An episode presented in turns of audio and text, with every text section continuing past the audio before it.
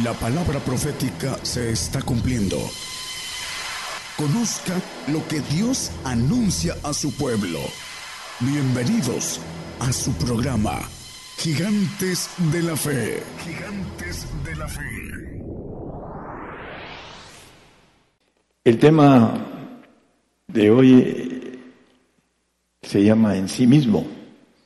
Para todos los que nos escuchan en las radios, en las televisoras y también para, como dicen, también para ustedes, como dice el hermano Julio con algún pastor allá en Salina Cruz. Bueno, también usted, hermano, bueno, también para ustedes. Es, eh, es broma, vamos a, a empezar. Eh, la palabra nos dice muchas cosas acerca de algo especial, que es el plan completo de Dios para el hombre. Vamos a Lucas 9:23. Nos dice que cada día debemos de tomar nuestra cruz. Decía a todos, si alguno quiere venir en pos de mí, a todos, niéguese a sí mismo y tome su cruz cada día y sígame.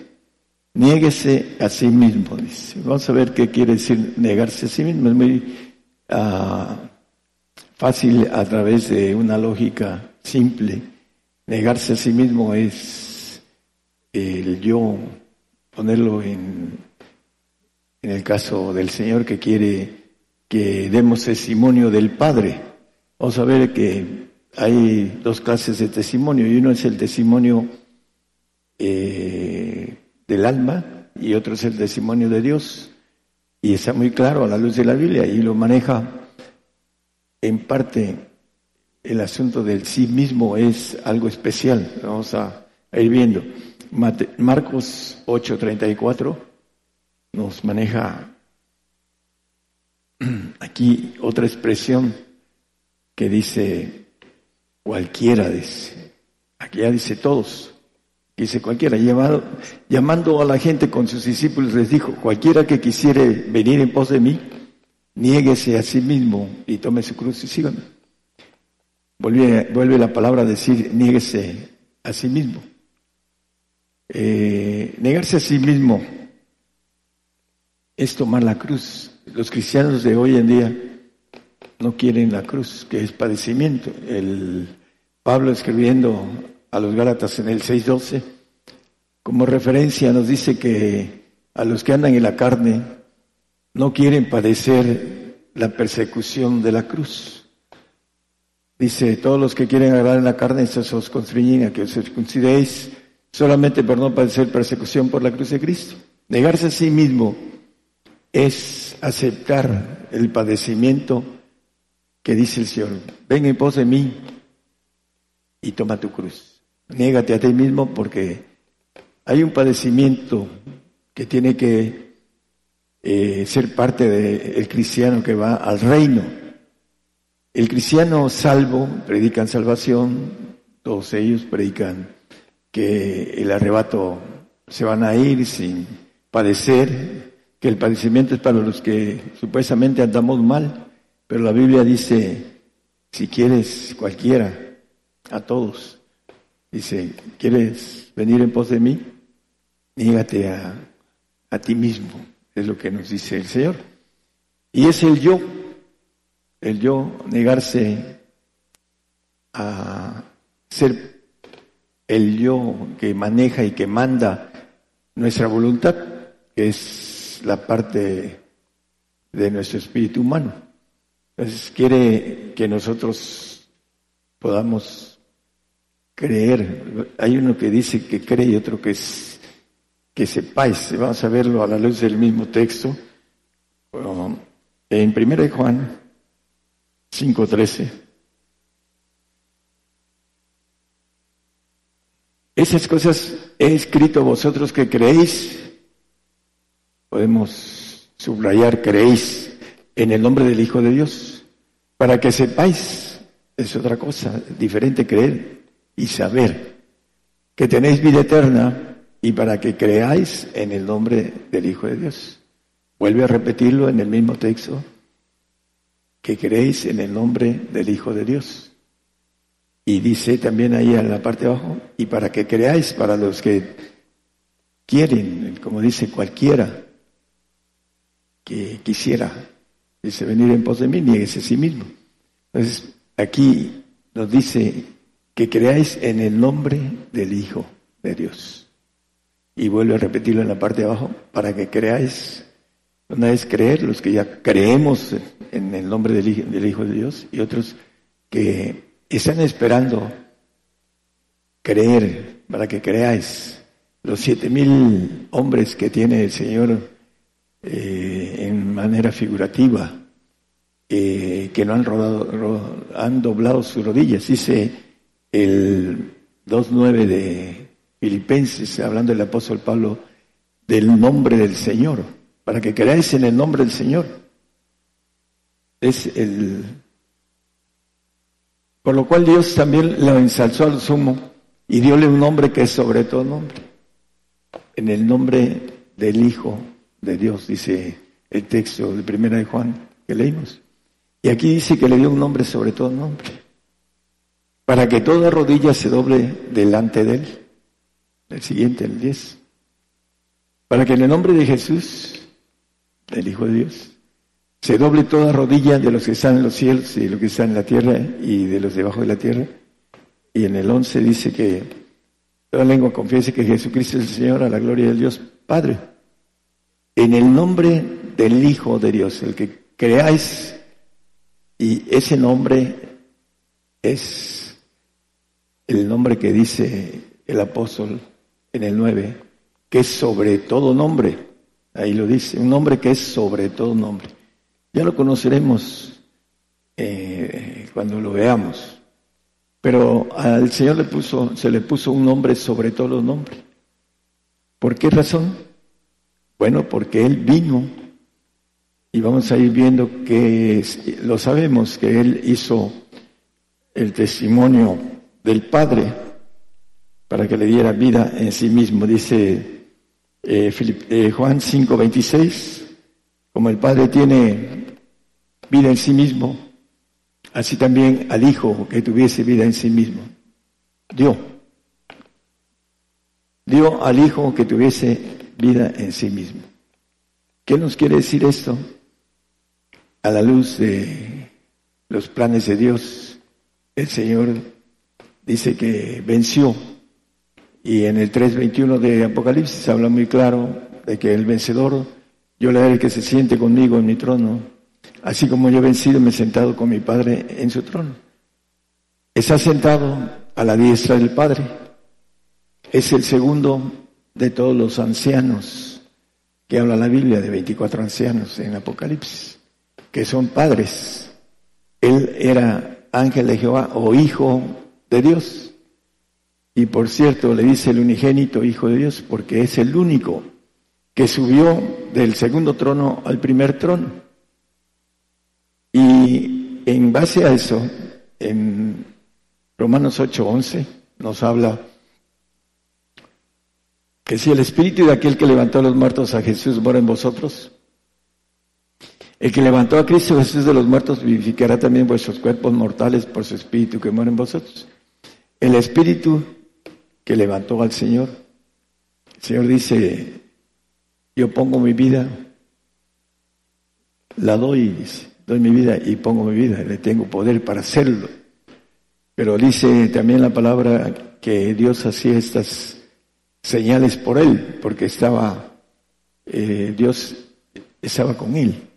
Cuando levantó a Lázaro, le dijo a sus discípulos, gracias Padre, porque me oíste. Y lo digo para que ellos sepan que tú has hecho esta obra, porque él dijo que vino a dar testimonio de las obras del Padre. Vamos a leer algunos textos con relación a esto.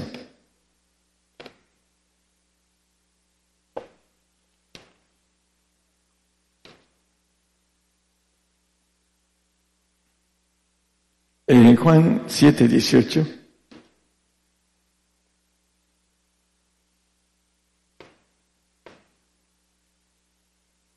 Nos dice, el que habla de sí mismo su propia gloria busca. el yo almático, el yo que no quiere sujetarse al yo divino. Mas el que busca la gloria del que le envió, ese es verdadero y no hay en él injusticia.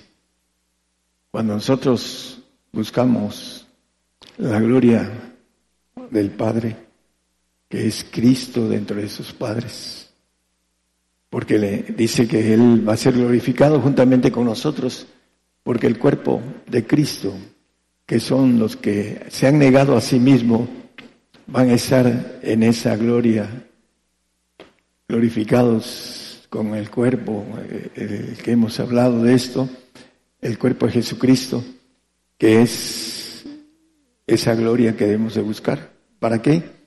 Le dio al Hijo que tuviera vida en sí mismo. Está hablando de aquel que dice que el que venciere pues será todas las cosas, yo seré su Dios y él será mi hijo, el 21.7 de Apocalipsis. Él será mi hijo. Al hijo le dio que tuviese vida en sí mismo, dice el texto Vamos a, volverlo a leer. El que venciere pues será todas las cosas y, yo seré, ahí déjenlo, gracias. Yo seré su Dios y él será mi hijo. Entonces, el Padre, que es Cristo, dice el 9.6 de Isaías, le llama Padre eterno, príncipe de paz al Señor. Un niño nos es nacido, hijo nos es dado, y el principado sobre su hombro, y levantarás digo, perdón, y llamarás su nombre admirable, consejero, Dios fuerte, Padre eterno. Cristo es Padre, ya no es Hijo. Y nos da, dice, eh, príncipe de paz. Viene como príncipe de paz a gobernar la tierra, los mil años de paz verdaderos que el Señor viene a darnos a los que tengamos la bendición de haber negado nuestro yo, nuestro sí mismo y hecho el testimonio del Señor, el Padre, hablando en, una figura, también le dice a Felipe, Felipe le pregunta, Señor, muéstranos al Padre, ¿cuánto tiempo he estado con vosotros, Felipe, y no me conocéis? Él está hablando en presente, porque Dios tiene un tiempo presente. Y vamos a ver unos puntos importantes que son bastantes eh, llamativos a lo que nos ofrece a través de la inmortalidad. El último bautismo de Dios es perfección o amor perfecto. Y la palabra amor quiere decir sin muerte en griego la inmortalidad de parte de Dios. Dios es inmortal, cantamos por ahí eh, al Dios inmortal, a invisible Rey, una de las alabanzas muy hermosas. Él es inmortal, es omnisapiente, omnipotente, omnipresente y todas esas cualidades que tiene Dios, hablando del Señor, dice que seremos a la estatura del varón perfecto, a la estatura de, de Jesús. Y esa estatura es la inmortalidad. Y la inmortalidad tiene nueve cosas muy interesantes. El número nueve es el mayor número ordinal. Ya no hay más arriba de él. Y vemos nueve de dones, nueve frutos y nueve cosas que el inmortal va a tener en la eternidad. Vamos a ver a la luz de los textos. En el 16, Juan 16, 13, eh,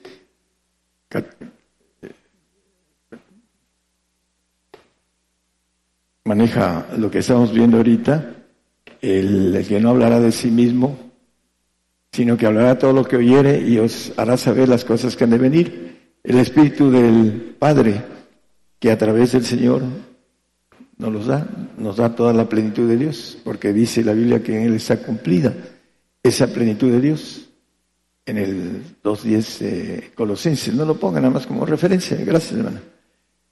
Eh, él nos da toda la naturaleza divina.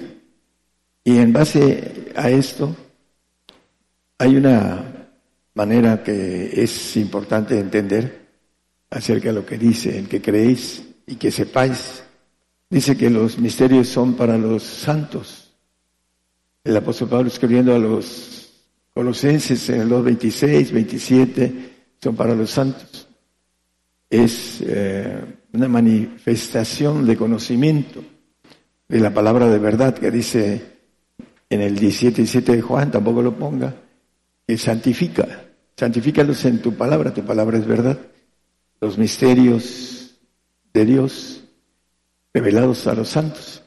Pero hay un espíritu que revela la parte de Dios, la inteligencia y la naturaleza para que el hombre pueda ser inmortal.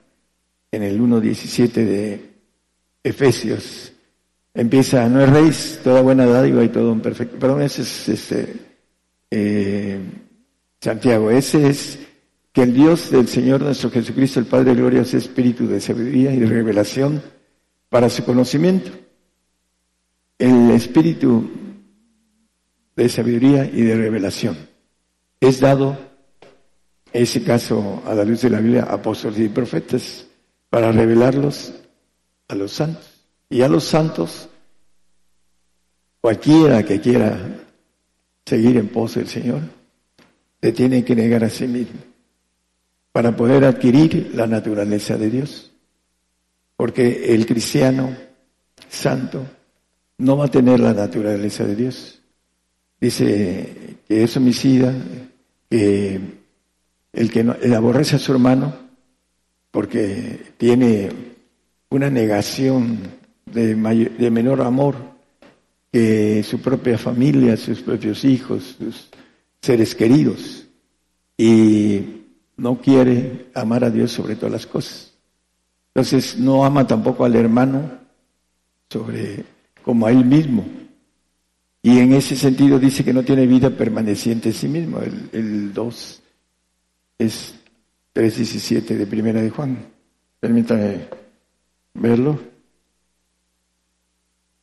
Primera es 15, gracias. Cualquiera que aborrece, ama menos a su hermano, eso es lo que quiere decir aborrecer. Es homicida.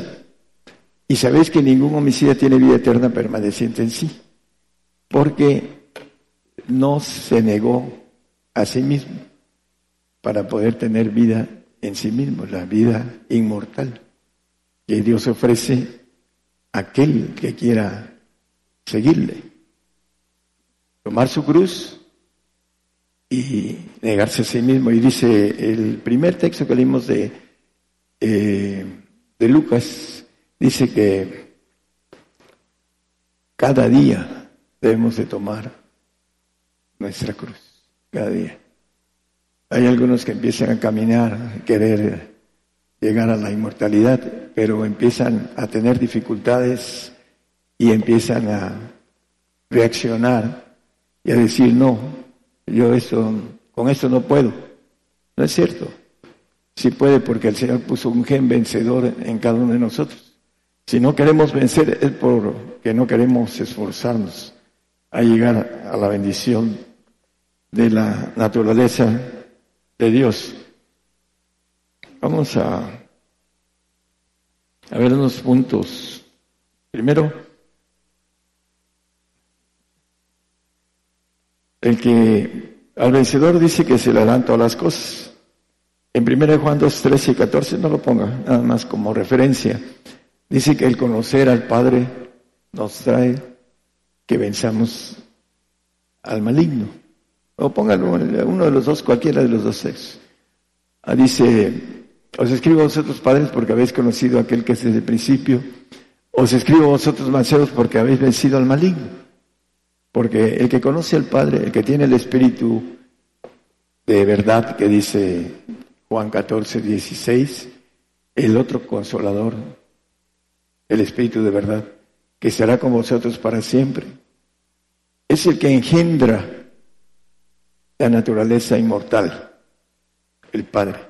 Yo rogaré al Padre, si, me amáis, guardar mis mandamientos, en el 15 no lo pongo. Y yo rogaré al Padre y os dará otro consolador para que esté con vosotros para siempre. La inmortalidad. ese otro consolador, no es el, la tercera persona, es la primera, el Padre. Nos da ese espíritu que tiene que ver con la inmortalidad. Así lo dice el apóstol Pedro escribiendo sobre esto. Hay varios textos, el primero de Juan 5, 17. El mundo está, toda maldad es pecado. Y el 19 dice que el mundo, todo el mundo está impuesto en maldad. Todo el mundo. Dice que la maldad es pecado, el que leímos el 17, y que el, mundo está puesto en maldad. Y dice también eh, la palabra aquí mismo en Juan, dice que el 2.15 y 16 de primera de Juan, ahí mismo, nos maneja que el amor al mundo, dice, no me dice al mundo ni las cosas que sean en el mundo. Si alguno ama al mundo, el amor del Padre no está en él no va a tener inmortalidad. El cristiano que ame al mundo no va a tener inmortalidad. Eso es muy claro. El 16 dice, porque todo lo que hay en el mundo y la concupiscencia de la carne y la concupiscencia de los ojos y la soberbia, aquí es muy importante, todos traemos soberbia, pero cuando queremos vencer esa soberbia la vencemos, porque si no hay humildad, no hay proceso de inmortalidad al, como dice, al soberbio lo ve de lejos el Señor y al humilde le da gracia. Es un proceso.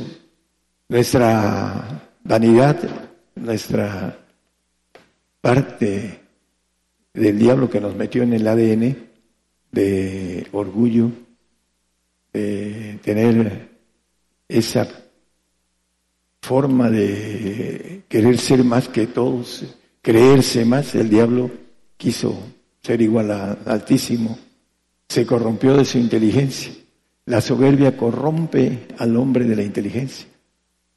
Y es muy importante entenderlo porque eso detiene al hombre para la inmortalidad. Cuando estemos delante del Señor y, y no alcancemos esa bendición tan grande, vamos a decir, ¿en dónde me engañó el diablo, el padre de la mentira? ¿En dónde?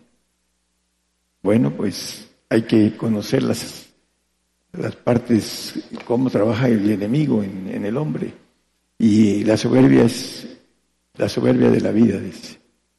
Dice que el hombre, la gloria de ese tiempo es la mujer, es la gloria del hombre en ese tiempo. Y muchos tienen a la mujer como parte de su gloria natural. Lo dice la Biblia y no quieren soltar el negarse a sí mismo que incluye a la mujer. Dice que el que aborreciere padre, madre, mujer, hijos, etcétera, incluye a la mujer. Pero como es su gloria, él jamás la va a soltar por el orgullo. Esa es parte de lo que detiene al hombre. Dice que no es, del, no es del Padre. La soberbia no es del Padre es del mundo. La gloria de la dama. Juan 3.1 primera también dice, mirad cuán amor nos ha dado el Padre. Que seamos llamados hijos de Dios. ¿A quiénes? A los que no aman al mundo. Por eso el mundo no nos conoce. Porque no le conoce al Padre. Y estos, estos cristianos no han vencido ni al mundo y han vencido al maligno.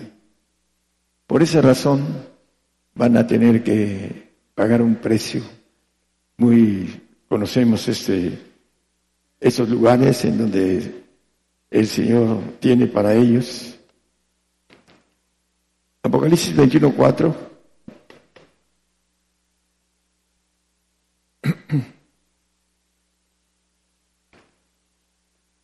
Dice que Limpiará Dios toda lágrima de los ojos de ellos y la muerte no será más.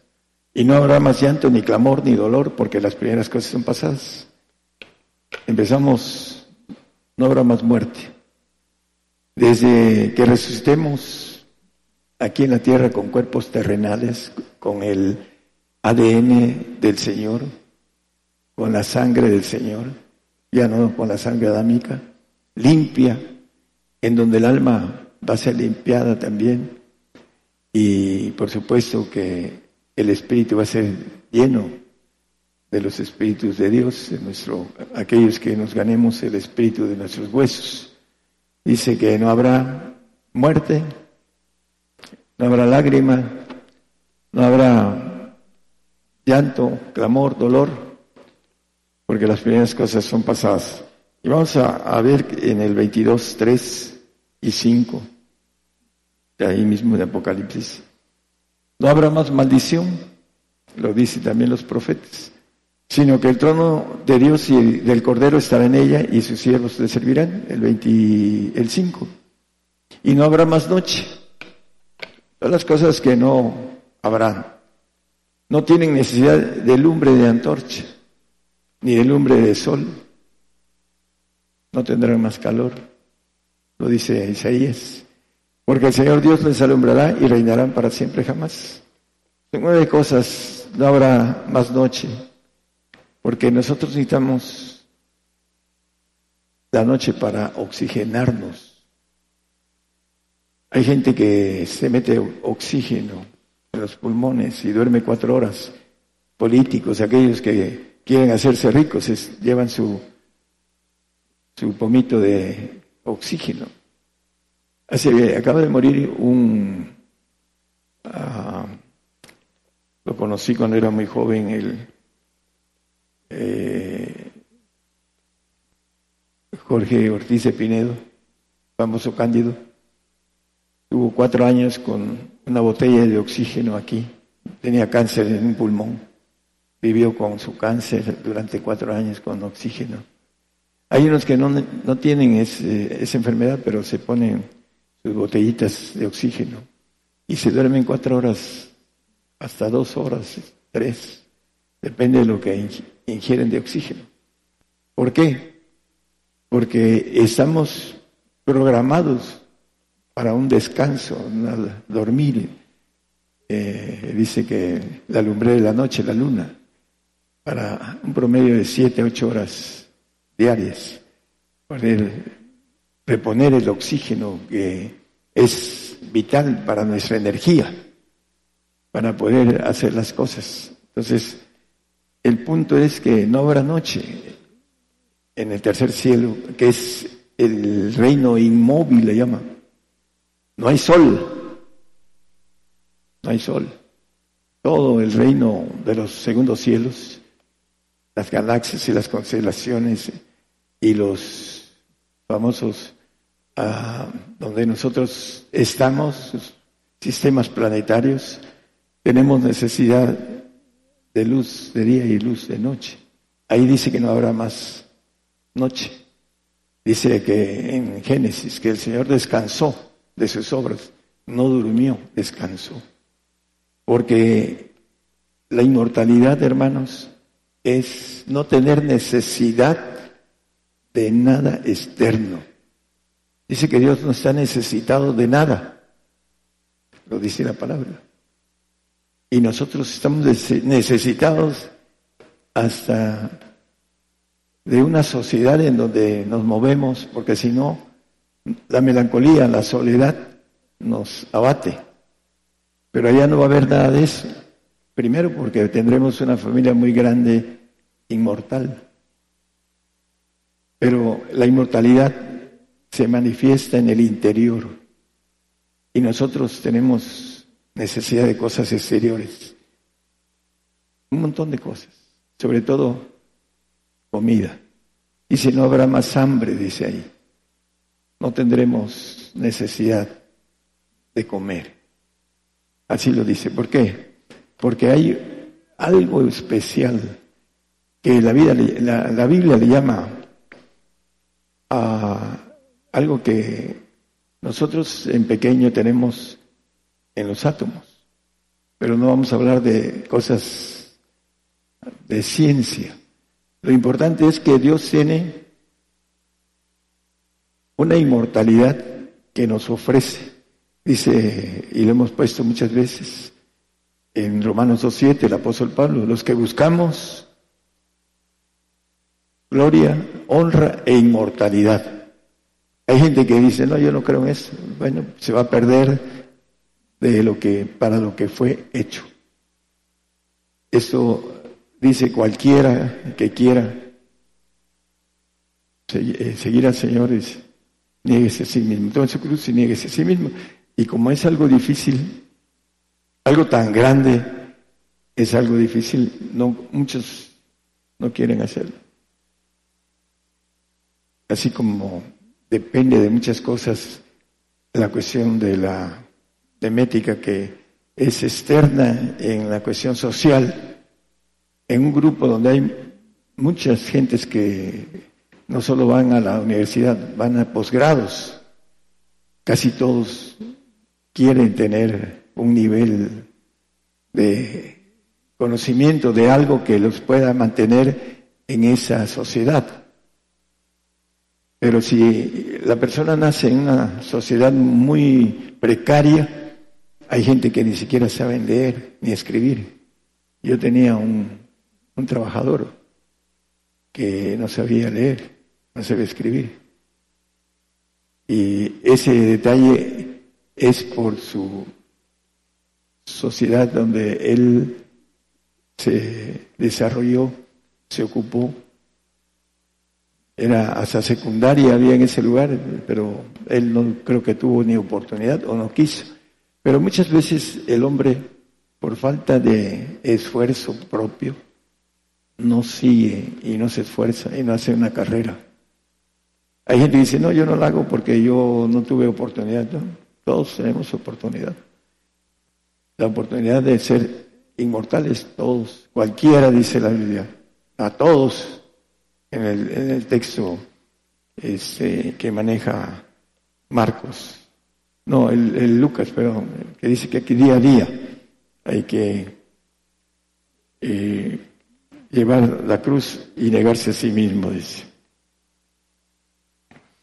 Juan 7, 28 y 29.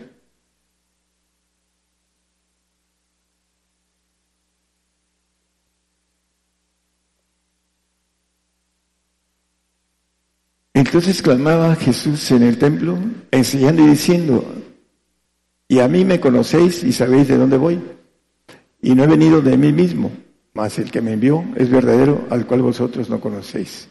No he venido de mí mismo, el Señor.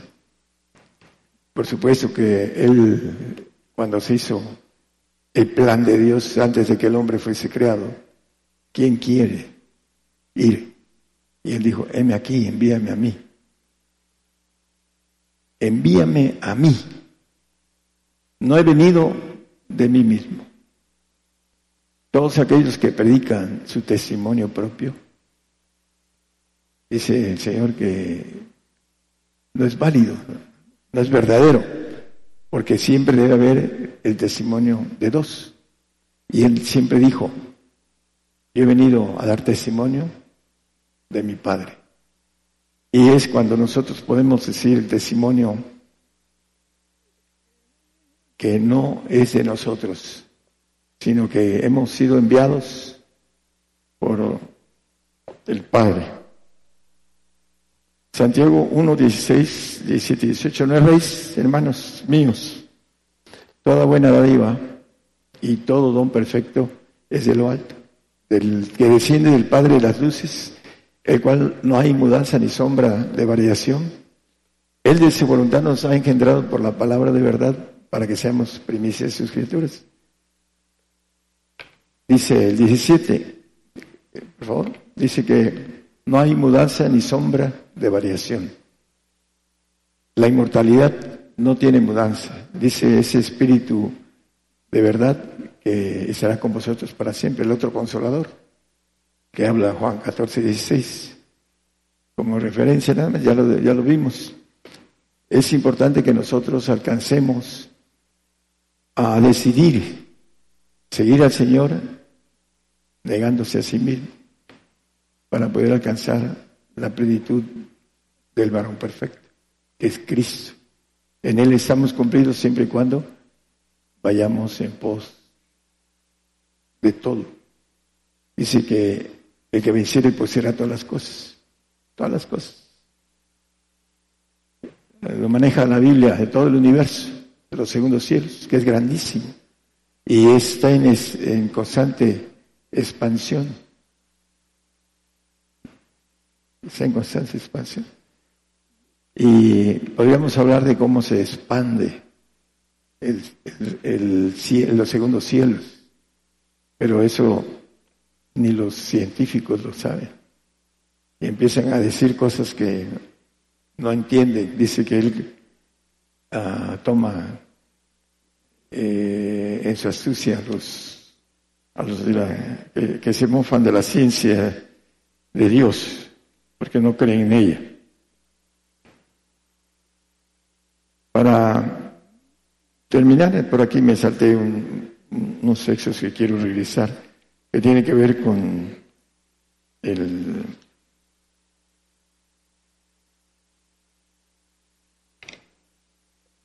En 1 Corintios 15, 54.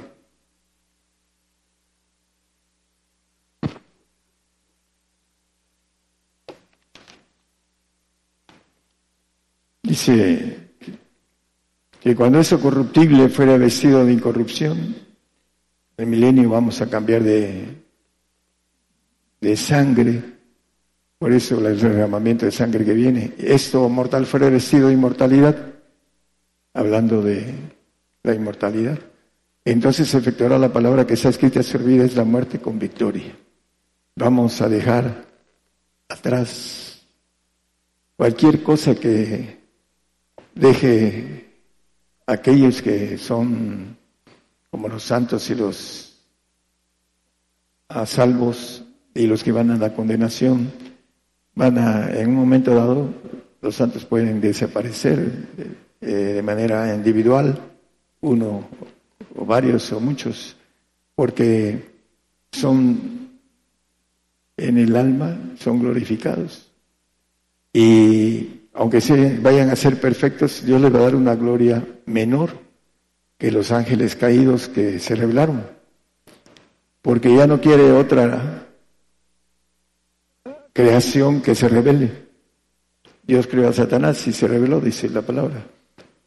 Dice que su ciencia se hizo corrupta, él la, corrompió, porque por soberbia. Y el hombre tiene esa misma clase de soberbia que no lo deja entender el camino verdadero que es ser hijo de Dios, ser inmortal, ser ángel todopoderoso, omnisapiente, omnipotente, omnipresente tener todas las cualidades que tiene Dios. Eso es lo que nos ofrece en los segundos tronos. Pero el hombre no lo cree, porque no camina en lo espiritual, quiere entenderlo en lo humano. Dice la Biblia que el hombre animal no percibe lo divino, lo espiritual, porque se examinar espiritualmente. Y tiene que caminar, mientras no camine las cosas son locura. No las puede palpar. Hay cosas tan ah, comunes en, a veces platico con el hermano o hacemos que los vientos, el agua, en mi caso la mar, los truenos, se callen, se detengan. ¿Por qué? Porque es un caminar yo no lo entendía hasta que el Señor me dijo, desvíalo, cállalo. Entonces lo hace uno y ve uno el respaldo que Dios tiene sobre todas esas cosas que son simples para Él. Pero para nosotros cuando empezamos a conocerlas, nos maravillamos. Ya después es un poco más suave la cuestión de maravillarse de las cosas que uno puede hacer. ¿Quién es este que el mar y el viento le obedecen? Ese es parte de un comienzo de lo que viene para el milenio y después para la eternidad, pero no la quieren quieren el bienestar de aquí, el que todo esté simple y sencillo. Y algunos andan luchando por sus necesidades, pero no por las que el Señor quiere que nosotros trabajemos para Él, tengamos poco, tengamos medianamente algo o tengamos mucho. Es el hombre el que decide. ¿Quieres hacer un edificio? Dice, ponte a contar si lo puedes terminar. El edificio es la inmortalidad. Por eso el Señor maneja esto, que tenemos que hacer cuentas y queremos entrar, estar dispuesto a todo, a todo. Al año de haber eh, hecho un pacto con el Señor, me quejé. Me he quedado solo, le dije. ¿Te acuerdas del pacto que hicimos? Sí, Señor. ¿De qué te quejas?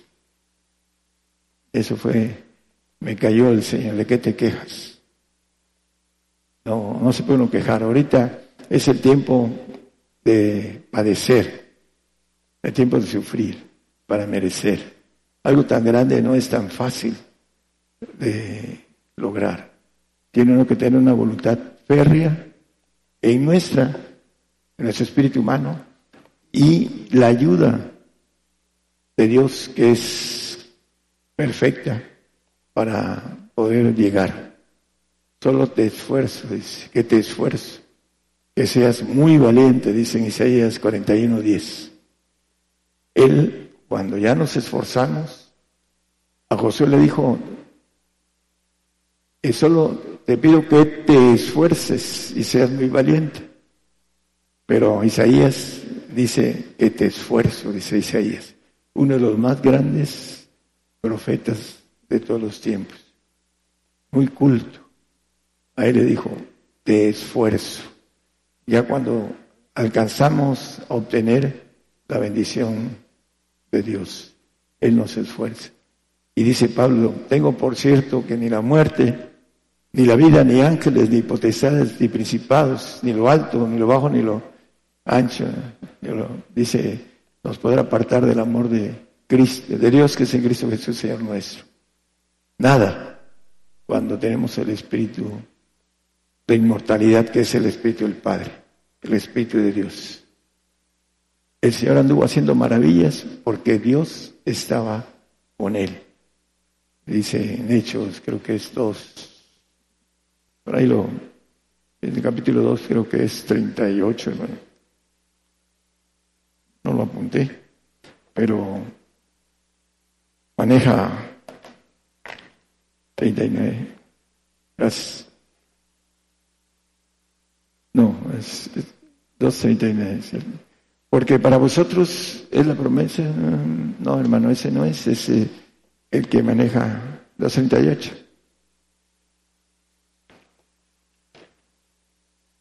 Voy. Con esto termino. Es, um, 10.38, no era 2, 10.38, perdón.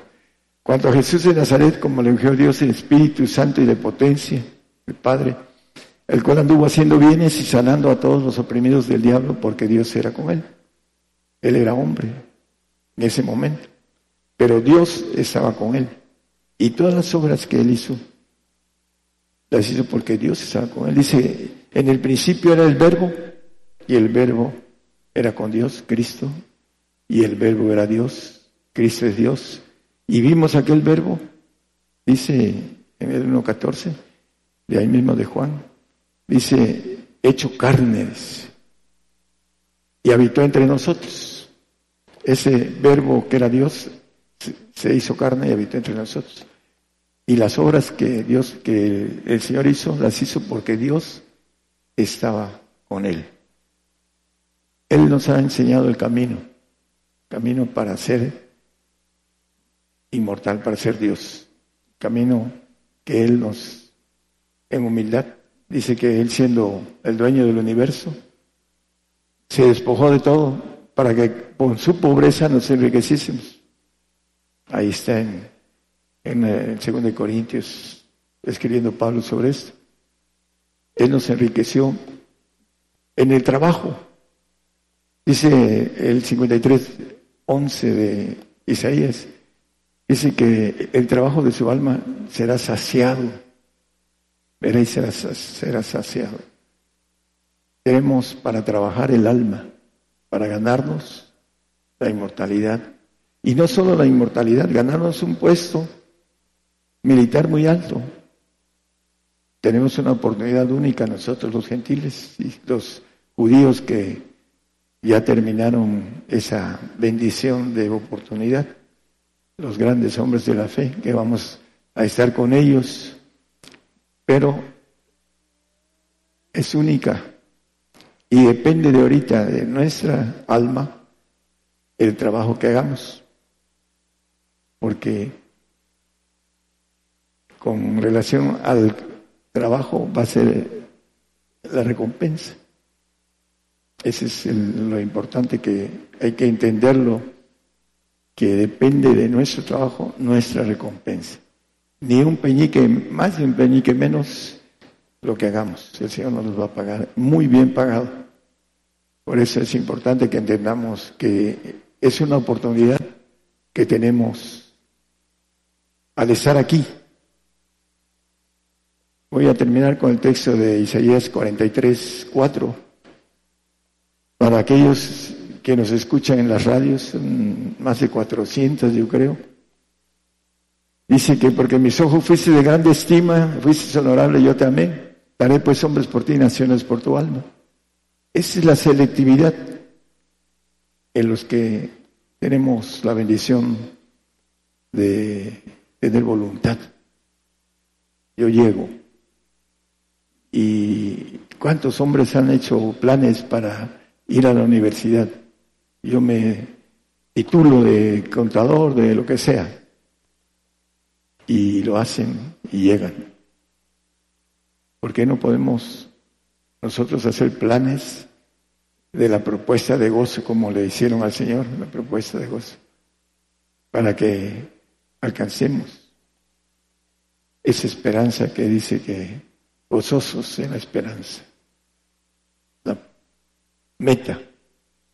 Cuando estemos allá, habremos vencido, habremos alcanzado lo máximo, porque nos esforzamos a lo máximo.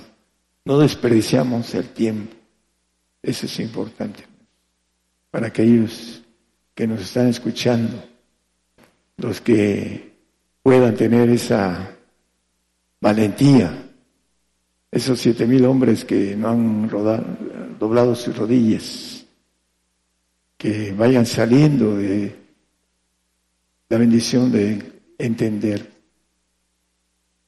negarse a sí mismo, para obtener el yo divino, para poder primero aquí vencer al maligno, vencer a la muerte, muriendo, pero venciendo, porque vamos a ser levantados, como dice el apóstol Pablo.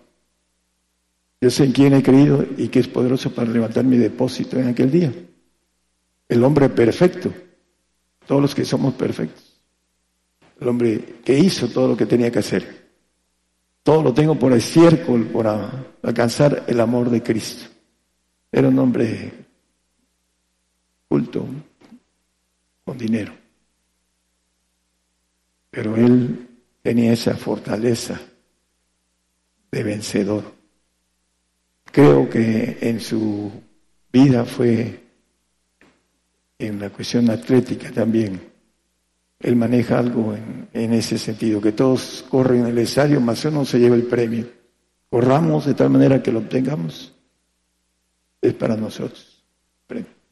Si no, nos vamos a a jalar las greñas allá, ¿por qué no lo me dediqué a hacer las cosas con esfuerzo?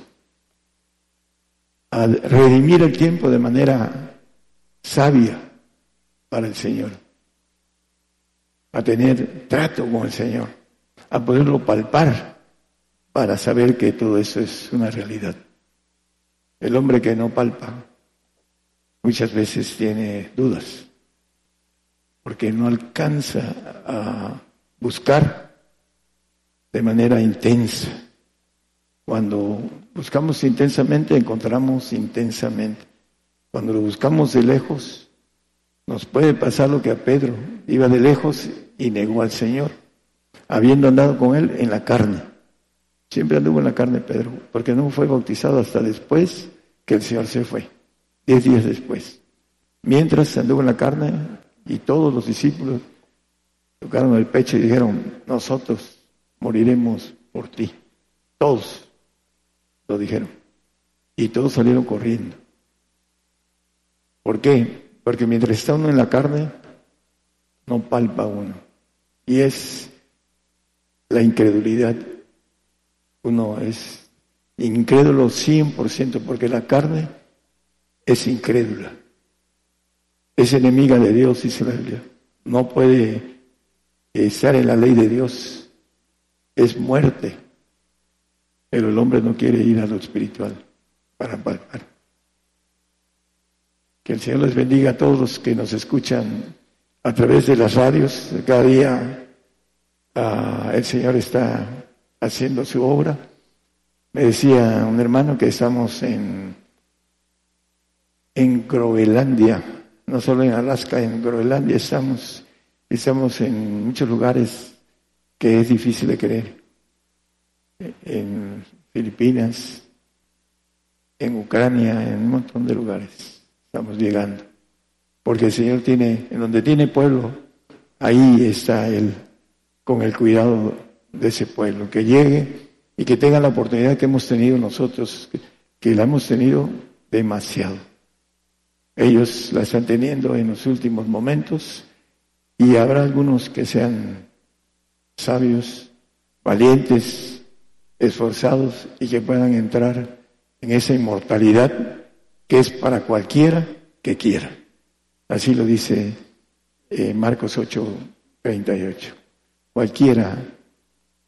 Marcos 8, 38. A ver si es, no es el que el texto que leí, eh, eh, perdón, es Marcos 8 o qué? 34, gracias.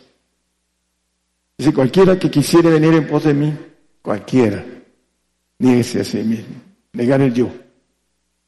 Es lo más difícil, decía un hermano del otro lado del charco.